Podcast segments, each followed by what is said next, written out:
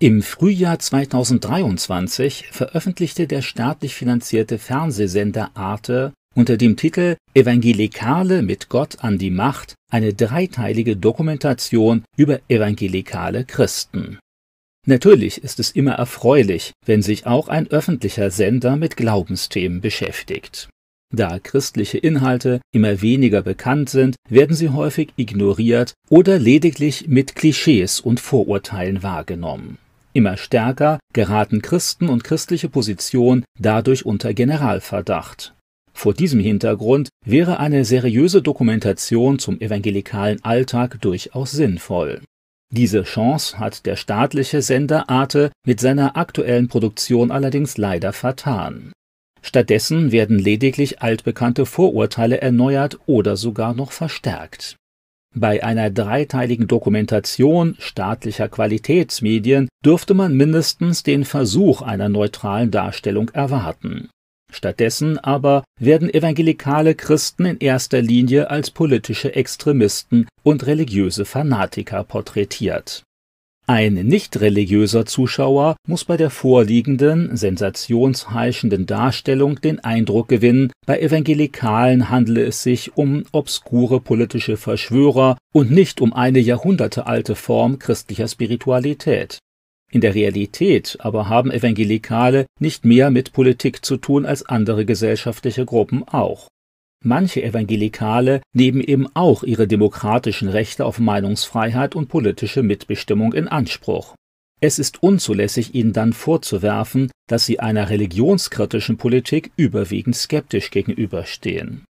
Der historische Rückblick der Dokumentation ist sträflich verkürzend.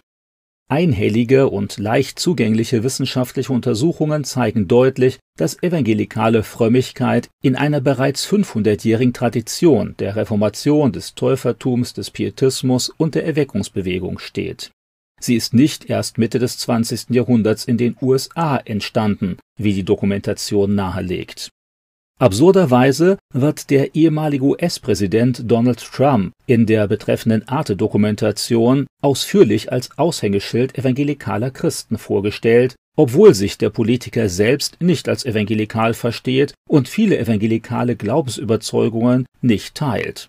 Auch wenn viele amerikanische Evangelikale Donald Trump gewählt haben, lässt sich bei einer Internetrecherche sehr schnell feststellen, dass der ehemalige US-Präsident nie als evangelikaler Christ in Erscheinung getreten ist. Deshalb ist es absurd, die Politik der Trump-Administration evangelikalen Christen anlasten zu wollen wenn in der betreffenden Arte-Dokumentation auf weltweit rund 800 Millionen evangelikale Christen hingewiesen wird, sollte eigentlich klar sein, dass die weitaus meisten nicht in den USA leben und schon allein deshalb auch keine Trump-Wähler sind, wie der Film suggeriert. Es wird in diesem Zusammenhang auch bemängelt, dass die Evangelische Allianz sich nicht sofort öffentlich von Donald Trump distanziert hat. Dabei sollte allerdings nicht vergessen werden, dass die Evangelische Allianz keine politische, sondern eine religiöse Organisation ist, die sich auch nie für den US-Politiker ausgesprochen hatte.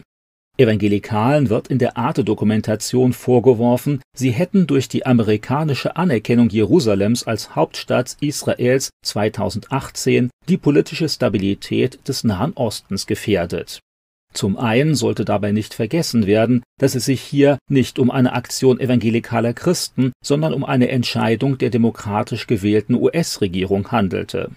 Außerdem wird ausgeblendet, dass Jerusalem bereits seit 1950 die Hauptstadt Israels ist und über Jahrzehnte hinweg von vielen auch als solche angesehen wurde es wird auch nicht erwähnt, wie gefährlich die von arabischen Staaten unterstützte Benennung Jerusalems als Hauptstadt des palästinensischen Staates durch die PLO aus dem Jahr 1988 ist. Vor allem aber blendet die Arte-Dokumentation vollkommen aus, dass die Verlegung der US-Botschaft natürlich nicht von irgendwelchen evangelikalen Organisationen veranlasst wurde es wird dann in der Dokumentation auch nahegelegt, evangelikale Christen seien für den politisch umstrittenen Siedlungsbau in Israel verantwortlich. Dabei wird man bereits nach einer oberflächlichen Internetrecherche feststellen können, dass es sich hier um Beschlüsse jüdischer Politiker in der israelischen Regierung handelt. Der Einfluss evangelikaler Christen wird wieder einmal ziemlich überschätzt Journalistisch fragwürdig wird von Arte der Sturm auf das Kapitol in Washington vom 6. Januar 2021 mit evangelikalen Christen in Verbindung gebracht. Dabei haben alle bisherigen Untersuchungen keinen einzigen Hinweis erbracht, dass primär eine religiöse Motivation oder Organisation hinter dieser Aktion stand.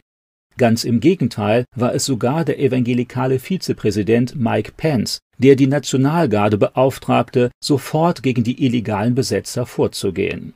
Als Drahtzieher wurden keine evangelikalen Prediger identifiziert, sondern Rechtsradikale, Milizenführer und Hardrock-Musiker. Obwohl Evangelikale und Katholiken in vielen ethischen Fragen durchaus ähnlich denken, bemüht sich die Dokumentation in Bezug auf Brasilien einen tiefen Gegensatz zu konstruieren. Das Wachsen evangelikaler Gemeinden sei ganz generell ein gesellschaftliches Problem für das größte südamerikanische Land. Diese Behauptung wird dann alleine damit begründet, dass überhaupt Christen eher eine politische Partei wählen, die sich für ihre ethischen Werte einzusetzen verspricht. Es ist äußerst problematisch, wenn man lediglich aufgrund seiner eigenen eher linksorientierten Weltsicht Christen an den Pranger stellt, weil sie in Brasilien politisch nicht gegen ihre eigenen ethischen Überzeugungen abstimmen. Teilweise werden politische Konfrontationen der Vergangenheit in der Arte-Dokumentation aus weltanschaulichen Gründen umgekehrt. So werden hier die gesellschaftlichen Spannungen um die Legalisierung der Abtreibung einseitig evangelikalen Christen angelastet obwohl diese sich lediglich für ein jahrhundertealtes Rechtsempfinden aussprachen. Abtreibungsaktivisten hatten diesen Common Sense jahrelang mit Provokation und mit immensem politischen Druck in Frage gestellt. Nicht nur evangelikale Christen sehen in einer ständigen Ausweitung der Abtreibung oder der Relativierung treuer Ehebeziehungen ein ethisches Problem. Das sind Werte, die seit Jahrhunderten auch von der katholischen, der orthodoxen, der armenischen, koptischen und aramäischen Kirche vertreten werden. Die Arte-Dokumentation über evangelikale Christen berichtet weit mehr über konservative US-amerikanische Politik als über den Glauben oder das alltägliche Leben der Evangelikalen.